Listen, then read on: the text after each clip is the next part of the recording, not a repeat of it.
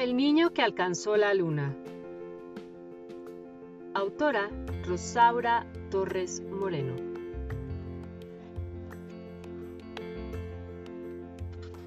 En un pueblito muy lejano vivía un pequeño niño que soñaba todas las noches con ir a la luna a visitar a su papá.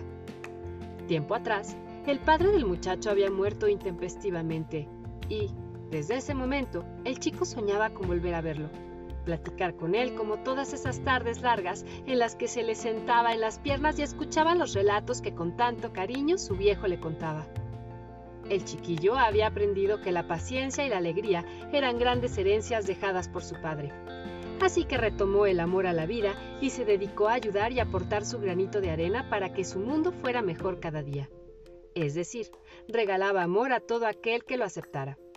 Así aprendió a pasos agigantados las lecciones que el día a día traía consigo. Su cuerpo creció hasta llegar a ser adulto. Se casó y procreó dos hermosos herederos, pero su corazón siguió siendo el del niño que seguía extrañando a aquel que tanto había admirado y amado.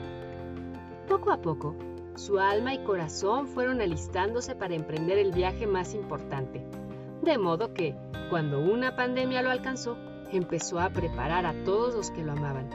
A unos les regaló su luz, a otros su esperanza y, por último, a sus más cercanos les dejó toda su fuerza para ayudarlos a superar su despedida.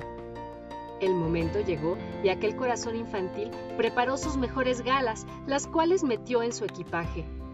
Entre lo que llevaba estaba el amor de su esposa, los juegos de su hija, la ternura de su hijo, la complicidad de sus hermanos, el cariño de sus amigos y el beso de su madre.